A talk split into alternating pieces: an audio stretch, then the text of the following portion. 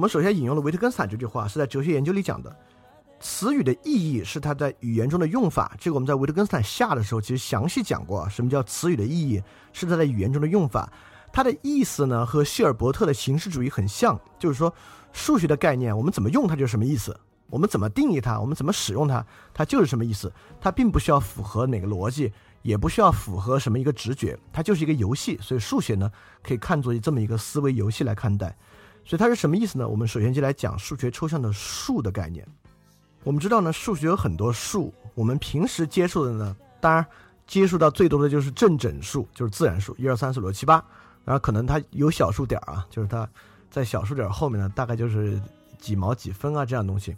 呃，超出我们平时接触，比如根号二，我们可能呃学完之后就几乎不会接触根号二啊，就包括无理数啊。虚数啊，可能我们都不知道了，你可能都不知道有虚数的存在。也就是我们实际接触的数呢，是现在数学家使用的数里面很小很小很小的一部分。数学家使用的数的概念，比我们日常生活中接触的数的概念要大得多。那我们就要来问，他为什么要发明这些数？它有什么用呢？首先，自然数一二三四五，我们都很容易理解。甚至呢，在理解自然数上呢，你都可以相信某种直觉主义。比如什么是五？我们完全理解什么是五，大概就是五个苹果摆在一起，那不就是五吗？那对于更大的数字呢，我们其实也能理解，比如说五千，那就是那就是一千个五个苹果，五千个苹果呗，我们也理解。但什么叫做我的钱多了？这个钱就是个概念了，就是这个意思。两千块钱你能理解吗？就是大概就是二十张十一百块钱的钞票呗，对吧？但如果是两千三百二十五亿呢？呃，这就是叫做什么叫它就是个概念了，因为你已经失去对这个数的直觉把握了。也就是说，大概自然数啊，如果不是很大的自然数，我们都可以通过直觉来把握它，这是自然数的概念。所以自然数呢有一些基本的规律，这个基本规律构成了我们对自然数的基础理解，包括交换律非常简单啊，a 加 b 等于 b 加 a，结合律。A 加 b 加 c 呢，就是 b 加 c 先来加，再跟 a 相加，和 a 跟 b 先加到一起呢，跟 c 相加是一样的。包括乘法的分配率，就是 a 加 b 乘以 c 呢，跟 a 先乘以 c，b 先乘以 c 再加到一起呢是一样的。这个就是我们最开始学数学就学这三个东西啊，就是交换律、结合律和分配律。但可能老师不怎么不给它起这个名字，但不重要。呃，这三个东西为什么是最基础的呢？它当然也可以证明。但几乎要证明它呢，就要用到那个 n 啊 n 加一的这个归纳法，它是不能够通过演绎逻辑来证明的。所以说，我们人类最开始接触的就是自然数和自然数的计算方法。呃，为什么这里要去介绍交换律、结合律和分配律？原因就是因为我们在自然数的基础之上构造其他数，是通过这三种运算律来构造的。也就是说，我们发明零。不是简简单单发明出来一个啊，我们是不是这样吧？我们发明概念叫零，什么叫零？是在这三个运算律之中去定义的。那什么是零呢？就是这个最基本的交换律，零加 a 等于 a，这么一个概念。什么是零？就是零加一个自然正整数，还等于它自己就是零。这个东西是个特别重要的数学规律。数学系统不是靠无限的假设构成的。数学系统就是靠几个非常有限的假设来构造之后的整个东西，所以这是我们讲三个律的重要性啊。所以你知道零呢，就是零加一个自然正自然数就等于自然数本身，这就是它的概念，它就是零。那我们也构造了负数，什么是负数呢？就假设对于一个自然数 a 有一个 b，a 加 b 就等于零，因此我们运用新推出这推出的这个零。和自然数本身就构造出了负数的概念，就是有一个正数 a，a 加 b 等于零，这个 b 呢就是负数。你看，我们并不是定义啊，比零小的是负数。什么叫比零小，对吧？你们你没法那么，那你又又要去定义大小。所以我们定义负数呢，就是它跟一个正数相加等于零，这东西就是负数。好，那我们在构造了负数之上呢，又构造了分数。什么是分数呢？你看这一步一步越来越远离生活了。你也觉得负数好像在生活之中啊？比如说，我我们认为正数当然有实在性啊，五呢就是五个苹果。那负数呢？你无法想象负五个苹果，对吧？但你可以想象负五度。你可以想象你信用卡欠款两百，对吧？你可以想象两百元呢，也可以想你欠两百块钱。所以说，负数呢具有一定的实在性，它虽然不如正数那么实在啊，但分数呢，你好像除了几毛几角钱呢，就想不出实在性了，因为，呃，我们自然生活中东西都是一份儿一份儿的嘛。但什么是分数？怎么推出分数呢？就是说，对于一个不为零的正整数，存在一个数 b，让 a 乘以 b 等于一。比如说，对于一个不为零的正整数二，存在一个数 b，它跟二相乘等于一，那它就二分之一了，对吧？所以二分之一呢，这就是分数。分数就是这样构造出来的，它与一个正整数相乘等于一。好，说到这儿都容易理解啊。就讲到这儿，其实最想讲的是我们怎么在基础的概念之上构造出零、负数和分数。再往下呢，来介绍真正抽象的几个数，但它也是使用这样最基础的概念推出来的。首先，我们讲到的是无理数。第一个无理数就是根号二。我们知道根号二是一个无限不循环小数，你可千万别觉得因为它是无限不循环小数，所以它无理数啊。比如说，你你这不是因为无限循环，所以是无理数。啊。比如说，一点三三三三三也是无限循环的，但是是有理数，因为它是三分之一。根号二是无理数的原因呢，就是我们知道根号二绝不可能写成一个分数，对吧？什么是根号二？就是我们假设有个数 x，x 的平方呢等于二，我们知道这个 x 呢是没法写成一个分数的，因此呢，它就变成我们用一个根号来表示它，它就是一个无理数，根号二。那么，既然构造出了无理数，我们就构造出了一个更抽象的数，就是 i。i 是一个什么数？i 的平方等于负一。这个就要动点脑子了，也也也不用动什么脑子，就就要用点想象力了。因为我们知道，一个东西的平方啊，总是一个正数，就像负二的平方等于四，对吧？比如负二分之一的平方呢，等于四分之一。也就是平方的概念，就是说一个数的平方它肯定是个正数，所以当 i 的平方等于负一，这东西如果你是一个罗素啊，就符合逻辑呢，它就不合逻辑；如果你是这个直觉主义者呢，它更不合直觉。就二的平方等于四，我还能理解；就一个数的平方等于负数，这这些完全不合直觉。但是呢，我们就构造出了这样的一个数 i，让 i 的平方等于负一。所以我们定义了一个矛盾的数，并依据这个数呢，定义出了一种新的函数类型，就是复变函数。这个复数不是复合，是复杂的意思，意思它是复杂的数。它最开始就是是笛卡尔发明的，笛卡尔最开始发明把它叫虚数，就是与实数相对的。但后来数学家觉得叫它虚数好像有点委屈它了，因为它也不是虚假的数，这个数就是存在，在数学家概念中就是存在，它只是有点复杂。就基于这个复杂的数呢。我们构造出了复变函数，你你根本不用知道什么是复变函数啊，我也说不出来，因为我也不知道，这还挺复杂的，是高等数学了。但听复变函数，你就应该能想起来，复变函数呢，第一跟黎曼几何有直接关系，但这个这个我也不知道什么是黎曼几何，但我们都知道另外一个是我们的量子理论里讲的薛定谔方程，这个方程基础里面除了有这个，呃，这个方程里面。那我们知道最最有代表性的就是薛定谔方程。薛定谔方程除了有这个普朗克常量呢，就有这个 i，就有这个复数 i。所以说，量子理论的奠基的这个方程啊，不就波函数方程，就包含复数。如果没有复数和复变函数，就不会有能够为量子理论建模的这么个数学模型。所以说，如果我们要回答这个问题，既然复数是个矛盾的数，就是 i 的平方等于负数。我们为什么一定要得出这个 i？你看，这就举出了一个实例。正是因为有这个数，才可能对量子系统进行构造。好，这是复数了啊。我们知道这么一个抽象的概念呢，确实有用。那我们再接触下一个抽象概念，就是无穷。我我们大致会认为我们能够理解无穷啊，就是无限的意思呗，永恒的意思呗，这是有什么不好理解的？但无穷呢，不是这个意思，或者无穷呢，绝不简简单单能够理解为。哎，就是无限，就是永恒。就如果我们在怎么在数学的意义上理解无穷，比如说无穷大，我们假设什么是无穷大？因为我们知道零乘以任何数都等于零，对吧？零乘以一个亿也等于零。那无穷大挺特殊啊，我们比如定义零乘以无穷大等于一。假设我们我们可以这么定义啊，就是无穷大大到多大呢？大到跟零相乘它都等于一。那么我们就可以这么来运算啊。那所以说一等于无穷大等于乘以零，那么运用那个乘法的分配率呢，它又可以等于无穷大乘以零乘以二，对吧？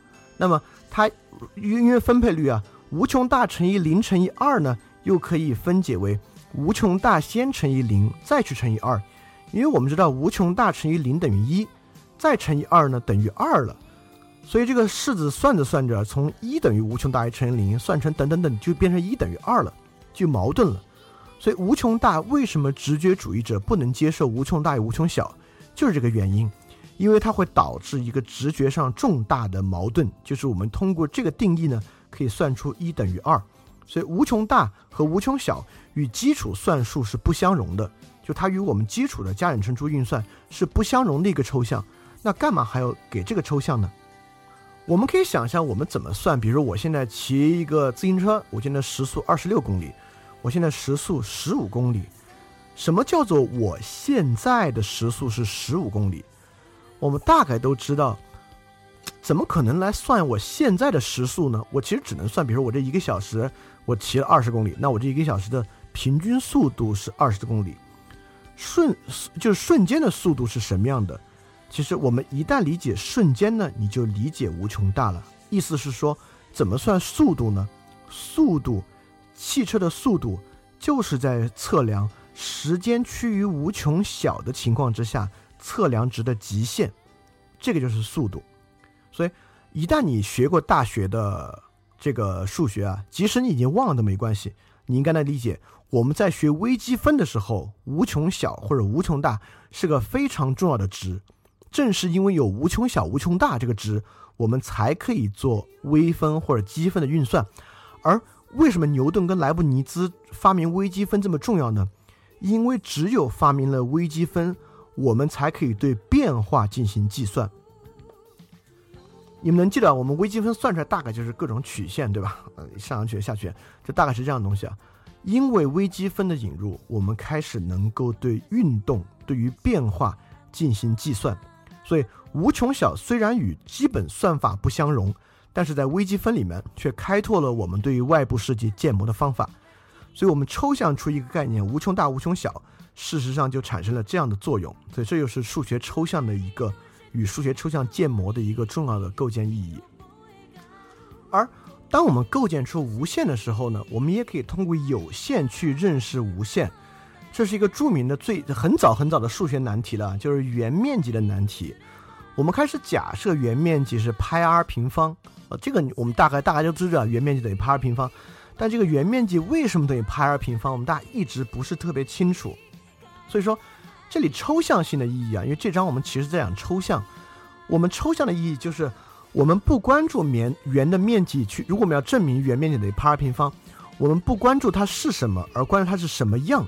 因此，我们把圆啊，假设我们把圆等分成，就像你切西瓜一样，你把它切三刀，就可以分成八个部分。就你把你把一个西瓜切成八牙，大小相等的，假设是个正球形的西瓜，切成八牙，然后所以你把这牙呢正反正反正反正反扣到一起呢，就扣出了一个类似于平行四边形一样的东西，对吧？你你大概能知道，就你你没把它这么像圆一样合在一起。而是正反正反正反插到一起呢，就插成一个类似于平行四边形，对吧？呃，所以你可以想象，如果你把一个西瓜切的再细点儿呢，它就越来越像一个长方形。而这个长方形的高呢，这个长方形的高就是这个西瓜的半径，对吧？你把一个西瓜切成一牙一牙的，这个一牙的高度，但大概就是西瓜的半径，就是 r，对吧？你已经有个 r 了。那我们知道一个圆的周长是二派 r，这个东西已经证明了。而这个长方形的边呢，就是圆的周长的一半，因为你把它正反正反相差，它的高低加起来就是圆的周长嘛。所以说它的一边呢就是派 r，因为圆的周长是二派 r，这个长方形的长呢就是派 r。所以如果长方形的面积我们都知道怎么算啊，长乘宽就是派 r 乘以 r，所以就是我们知道这个圆的派 r 平方了。所以一个圆的面积等于派 r 平方的证明。就是通过抽象成这个，我们把一个大的图形抽象成小图形的方式，无它走向无限，就是它切的越细呢，就越接近派 r 平方。所以圆的面积呢就等于派 r 平方是这样算出来的，所以是用这个抽象来计算的。好，我们现在接触大家可能最感兴趣的就这一章的部分啊，就是多维空间。什么叫多维空间？什么叫四维空间？什么叫二十六维空间是什么样的东西？我们是怎么抽象理解的？因为我们大概理解一维空间，我们人能理解，这一条线呗；二维空间就一张纸一个面呗；三维空间就是我们理解这个世界呗；四维空间有人说加时间啊，它其实我就难以理解了。那即使四维空间加时间能理解，那十维空间什么感觉？就我们完全难以理解什么是十维空间，但数学怎么构造一个多维空间呢？是这样来构造的。那它一定是从一个二维空间、三维空间、四维空间构造上来的。构造的方式呢，是把空间抽象成笛卡尔坐标系。这里我们又看出了数学抽象的威力，而且笛卡尔又出现了，说明笛卡尔可能还挺厉害的。确实，笛卡尔在数学上呢是一个有革新意义的一个奠基者。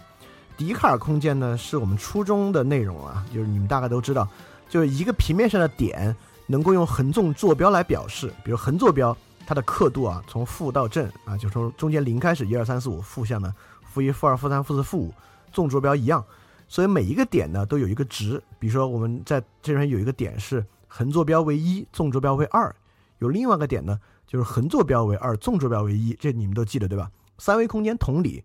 所以可以用三个数字，就坐标轴关系呢，来代表一个点。比如三维空间这个点为一二一，所以四维空间呢就能用用四个坐标轴来代，比如一二二一。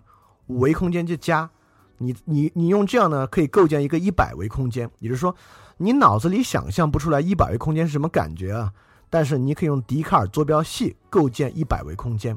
那你要问了，这这有什么用啊？你就你就说，你就给它赋一个值，有什么用呢？哎，立马就有用，用处呢，就是很多三维空间内部的用法，就可以在甚至在一百维空间内部进行运算。比如说什么呢？其中一个最重要的也是最核心的就是距离。我们知道二维空间、三维空间，我们都可以算距离，大概是就是平方相减开根，对吧？我们大概记得啊，就二维空间、三维空间就是相减。所以五维空间一样，你拿这五个数啊，就往下相减，加到平方加到一起开根就行了，这就是它距离的方式。所以，我们如何在二维空间算一个点的距离？三维空间算法一样，只是多开个平方根。四维空间、五维空间也就是多开平方根的东西，所以一百维空间也能算。因此，虽然我们可能都不能理解什么叫三维空间、四维空间的点，但是我们都可以在算一个一百空间里面、一百维空间里面两个点之间的距离。而我们在这里就可以再一次发现数学抽象的力量。你会知道，这个知道距离有什么用呢？知道距离很有用。一旦你知道距离，你现在有点有距离，你你就可以知道什么叫球体。什么是球呢？就是空间里面就球面啊，就是与一个点距离相等的所有点的集合就是球，对吧？所以三维空间就有球，二维空间呢有圆，那四维空间的球体、五维空间的球体，我们都可以用同一个方法得到。当然，除了球之外呢，我们还可以得到立方体。比如说，呃，比比如说二维空间呢，就是顶点在零一以内的所有面积就是这个，就就就是这个正方形。三维空间就是平面在零一以内的所有面积呢，就是这个立方体。因此，四维、五维、六维都可以算立方。如果你细细的想啊，二维空间的一个正方形怎么变成一个三维空间的立方体的？其实就是一个正方形，比如正方形边长为一，你把这个正方形在三维空间里隔一，再画一个正方形，把它的顶点用线全部连到一起，就是个立方体，对吧？其实这个立方体不就是两个正方形，然后它隔正方形边长的距离，然后把顶点连到一起嘛？所以其实你看，一一一个正方形就是六个，呃，一一个正方体啊，就是六个正方形面连到一起嘛，对吧？所以你可以把它想成两个正方形，把它顶点连到一起。所以说，四维空间的正方体跟三维空间的正方体是什么关系？它其实就是两个三维空间的正方体把它们的顶点连到一起。在这个情况之下，我们不只可以算这个立方体，还可以算它的顶点和边的数量。所以你你就会发现，简简单单的使用笛卡尔坐标系，我们不光在算点与点的距离。甚至还构造了高维空间的形状，甚至就用我们这么愚钝的脑子，甚至可以想一想四维空间的立方体是什么个感觉，就是两个三维空间的立方体把它们的顶点全部连到一起。因此，我们还可以想象多维空间的图像化，或者说的更精更精确点啊，概念化是个什么感觉？当然，像我们这样的脑子呢，去想这样的东西呢，就就就能想到此了。但是更厉害的人呢，就能想得更复杂。比如说，我们大概可以想这个坐标坐标系啊，为这个一二三四的这个点长什么样，但我们很难很难想象一个四维空间，四个坐标点都是四个函数，我们就晕了，对吧？但我这你你不用理解，我也理解不了。但数学真正好的人呢，甚至在他的大脑里面可以把这个东西图像化。也就是说，比如说五维空间里面五个坐标系、坐标值呢，都是函数的构成的这么一个空间，在数学很好人的脑子里面，他甚至可以用空间距离的方式来想象三个五维空间完全用函数构成的点的距离。比如对我们来讲，能想那个点都很困难啊。所以数学好的人确实在面临这样的问题，是可以有这样的图像化的理解能力的。那我们可能大家很关心一个问题啊。我们抽象出高维空间，好，OK，我理解了，你是用笛卡尔坐标轴抽象出高维空间的，这有什么用呢？因为高维空间其实或者说并不存在，我们并不能证明它的存在，所以它有什么用呢？它一个非常直接的用法就是计量经济学，因为维度不仅是真实空间，还可以是抽象的东西，比如说我们想象两个经济体。我们拿出两个经济体的六个指标来进行对比，比如我们对比美国、中国、日本、俄罗斯六个指标的东西来看这四个国家的距离呢，你就完全可以想象六个指标构造出一个六维空间。我们如何去对比？到底日本跟我们的距离远，呃，就就日本跟我们的差别大，还是俄罗斯跟我们的差别大呢？我们就可以把每个国家想象成六维空间里的一个点，来算点的距离。就能知道这样的经济体，我们跟俄罗斯的差别大，还是我们跟日本的差别大？因此，多维空间就可以变作多维体系的建模运算。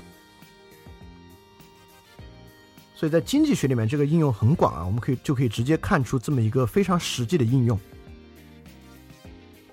那 OK，一维、二维、三维我们还能理解，你能不能想象三分之一维空间是什么样的一个东西？就数学家想出这个也是够厉害的啊！我们能够想象，一维空间呢就是一个坐标系，二维是两个，三维三个，四维四个，三分之二维空间，什么叫三分之二个坐标系？就这个我们连想都很难想，对吧？因此，如果维度是分数而不是整数呢，我们抽象的去想象这样的空间，就不是靠坐标点来想象，而是靠扩张来想象，也就是一维空间啊。如果空间的坐标点扩张一倍呢，它的面积啊就扩张两倍。比如说一个线是五长，线的长度是十，那就是两倍，对吧？那二维空间一个正方形呢，现在变成是二，现在变成的是四呢，它原来是二二乘四，现在四四十六，它的空间扩张就是四倍。也就是我们能理解吧？维度越高。随着这个维数的扩张呢，它的空间扩张就越大，我们就可以用这个来构造分数维的空间，不想象坐标点，而想象空间的扩张来想象。所以说，你就可以来算了嘛，比如四分之三维空间，或者二又二分之一维空间，那就是一个数学域的函数运算关系了。所以说，数学家得出了一个值，就是如果一个形体是 d 维的，这个 d 可以是整数，也可以是分数，当它的所有因子以三分之一收缩的时候。它的尺寸呢，就会收缩出三的 d 次方，二维空间呢，那就是三的二次方，就会收缩出九倍。如果三分之一收缩的时候啊，三维空间呢就就更大了。所以大概就这么一个数字。那你会说，哇，这还能有用呢？这当然有用。这个呢就是科赫雪花。这就够，这就引出了另外一个非常重要的，就是分形观念。我我我们就不多说了，大概跟图论有关。科赫雪花呢，就是一个三角形变成一个六边形，它再变再变，就像一个雪花一样啊。我们知道雪花呢，可能每一块长得都跟整体有点像。就如果听电台的同学啊，你十分有必要上网搜一下科赫雪花是什么样子，就是知道科赫雪花长什么样很重要。我马上来说啊，这科赫雪花在现实生活中竟然还能有用。这个作用就是海岸线的测量。我们知道，我们中华人民共和国有多长多长的海岸线，我们总不是在地图上随便拿折线画算一个数量吧？如果你这么算的话，你其实可能对于你真实海岸线的长度就了解的很少了。但你可能在想，这了解少了解少呗，有什么关系呢？但你要想啊，如果我们国家要在海岸线上修高速公路，我们就按折线算，我们就觉得，哎，算出这个值了，你就你就你你财政部拿这个做运算。距离实际修高速公路钱呢，可能就是千差万别，就算的这个数量级的差异。所以说，我们有时候呢，得出精确的海岸线的长度是有这个道理的。但我们知道，海岸线是曲曲折折的，它这就是很，就是它可能有很复杂的形状。怎么来看海岸线呢？这就是科赫雪花，因为海岸线随着你越把它缩小呢，它每一块儿。跟整体海岸线弯弯曲曲的形状呢，其实是同构的，是一个同一个形状。它就像科赫雪花里面的每一个小部分跟整体的形状是一样的，因此我们也可以证明海岸线符合这种同形的特征，它的一小部分跟整体的形状是相当类似的。所以说，对于某一个地方海岸线，我们只用精确的测量一小部分地方。就可以对整体做一个非常接近真实值的运算。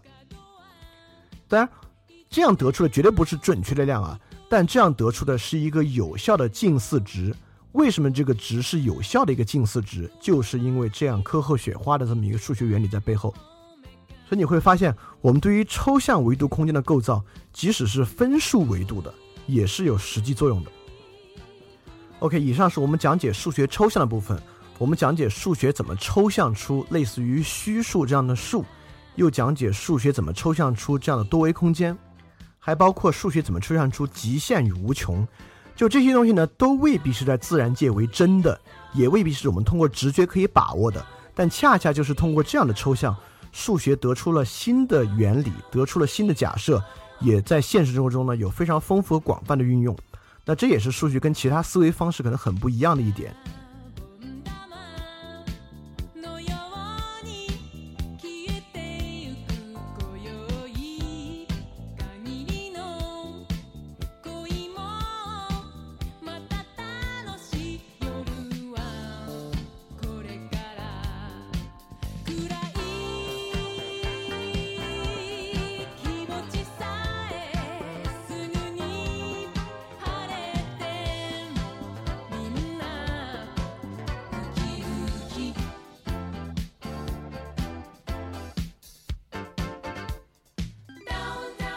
那对于这一点呢，值得有更深的认识。我们就来看下一部分几何，因为几何是我们在日常中生活中可以看到的，对吧？就是我们呃住的房子啊、公路啊，我们生活中用的物件啊，都是有几何外形的。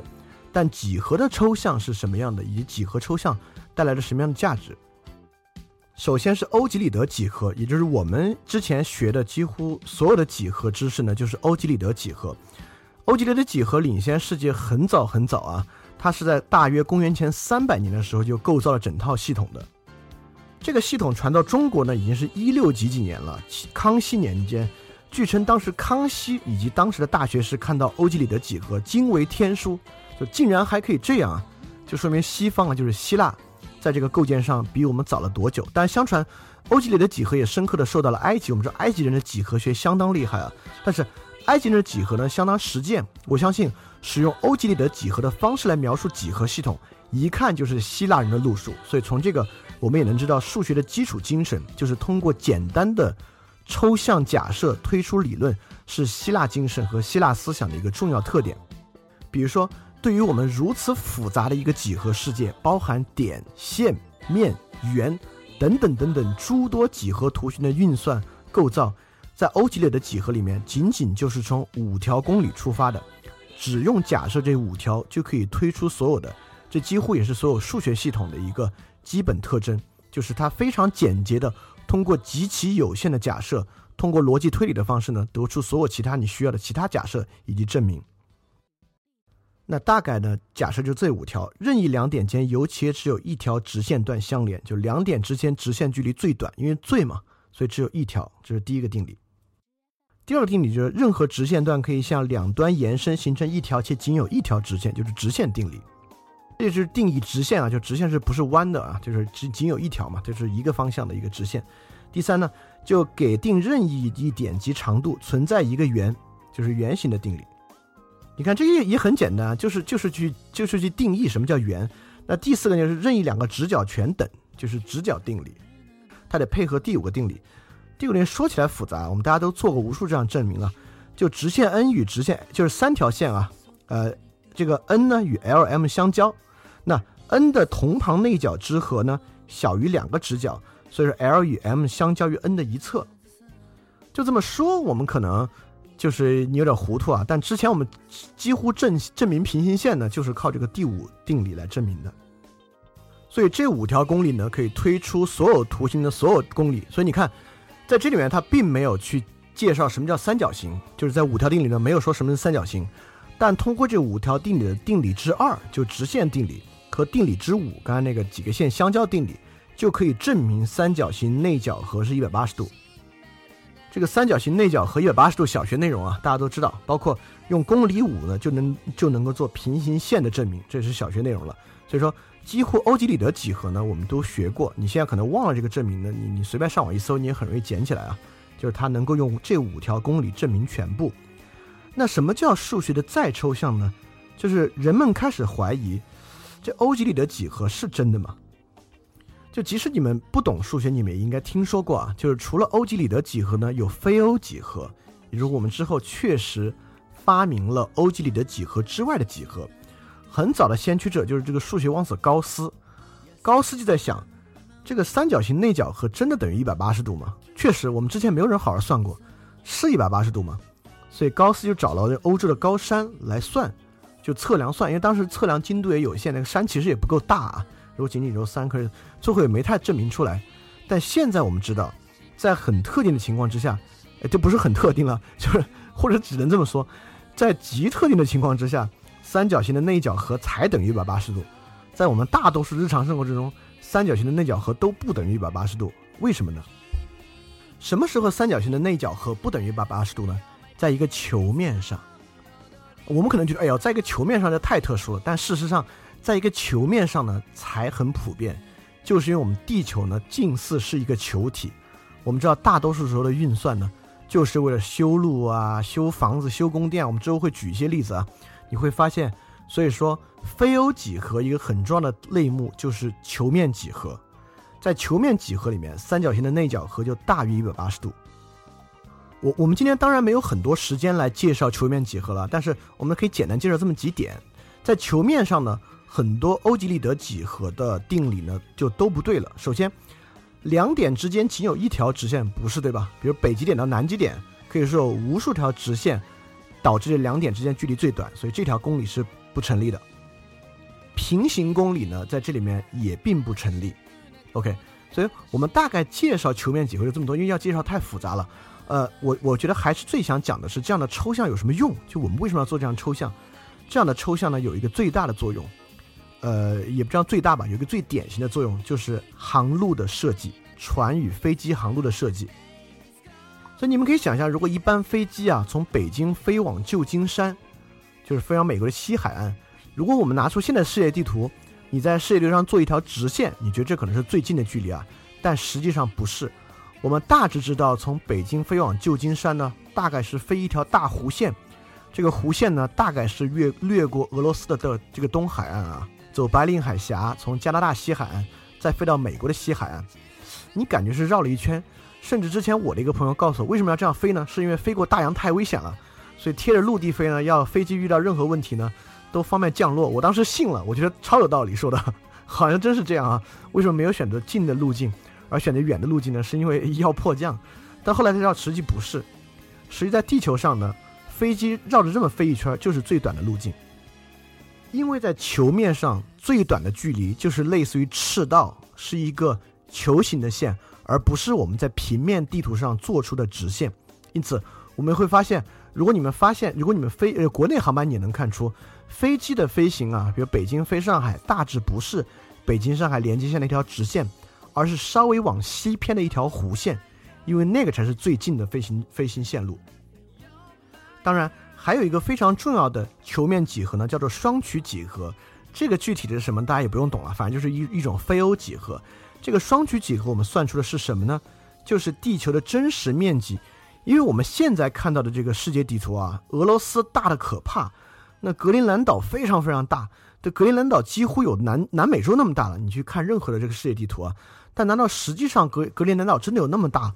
俄罗斯真的有那么大吗？其实不是，在双曲上啊，就是一个双曲面上，越是接近圆心的部分呢，显得小；越是远离圆心的部分呢，就显得特别特别大。所以说，其实有很多修正的地图啊，看起来跟我们。呃，习惯看的世界地图是很不一样的。这个修正过的世界地图，你会发现非洲那么大，就是非洲，就是呃，就是我我这边贴了一个图啊，就实际非洲有多大呢？你把澳大利亚、美国、印度啊，我们全装进去，还没有非洲大。但实际在我们的世界地图之上呢，就我们都跟非洲差不多大了。所以说，世界的实际尺寸和我们世界地图，就是我们平时看那个的差异呢，从这点就可以看出双曲几何。在生活中的一个实际应用，就如果这些实际应用你还觉得好像没那么震撼啊，就是画图啊、飞啊，就耗点油方面的，那我说一个从球面几何到就是非欧几何一个更复杂的应用，或者更更具有颠覆性的应用。这个应用呢，就是弯曲空间。我们很容易想象一个弯曲的直线就变就变成曲线了呗，或者一个弯曲的平面就变成一个弧面了呗。但一个弯曲的空间是什么意思啊？因为我们感觉空间这个事儿嘛，就是应该是充实的填充在周围的，这是很致密的。一个致密的东西弯曲是什么概念？我们其实很难想象。这个弯曲空间呢，直接影响到广义相对论。我就说我们怎么证明的，也就是说，我我们原来其实用牛顿力学对于恒星运的轨迹运算已经相当精确了。在一九一九年，我们做了这么一个试验，当时是一次很大的日全食。在这个日全食呢，有一位英国爵士就在一个小岛之上，在日全食的基础之上去看一个星星的位置，发现这个星星的位置呢，跟我们用牛顿力学算出的星星的位置呢是不一样，有偏差的。这个偏差就让我们看出，因为地球引力的作用，我们能看出空间在靠近引力的地方其实是弯曲的。所以光传过来呢，并不是光原来的路径。这东西有什么用？这东西有个非常根本的作用。广义相对论与弯曲空间，直接是 GPS 工作的根本原理。GPS 知道你的哪个位置，就是靠你所在位置跟 GPS 卫星的时间校准，用时间差透过这个弯曲空间的一个数学建模的运算，来看出你在什么位置的。所以 GPS 与地面通信讯号在靠近地球引力处引发这个空间的弯曲。所构成的数学建模呢，能够直接用于运算精确的你在地球上哪个位置。当然，从这个导弹啊到你户外登山啊，都在使用这样的原理。所以说，可见这个数学建模透过这样的就是非欧几何，对我们构成了多大的影响。所以说，我们知道欧几里得几何是符合我们直觉的，对吧？我们直接看到是平面的。呃，我们不管平时画在纸上的蓝图啊，坐在电脑上的东西啊，啊，都是平面的，或者我们。呃，我们感觉在我们的尺度事实上啊，地球也是平面的，所以才会以前天圆地方的说法嘛。但从我们的空间来看，如果不放在恒星的尺度之上呢，我们也觉得这空间，就我们跟月球传过来，这空间是个平面的。我们一直感觉空间也是也不也不是弯曲的。而球面几何以及弯曲空间呢，就是我们对于我们直觉的一种抽象的假设。而这个抽象假设呢，它确实从这个角度之上，它不像极限啊或者虚数啊，它可能还更真实一点。它比我们以往认识的平面呢更加贴近真相，所以透过几何的抽象呢，就是我们进一步去了解了数学的抽象以及数学抽象带来的作用与价值。所以接下来我们就进入最后一部分，从估计近似看数学与思维与其他思维的关系。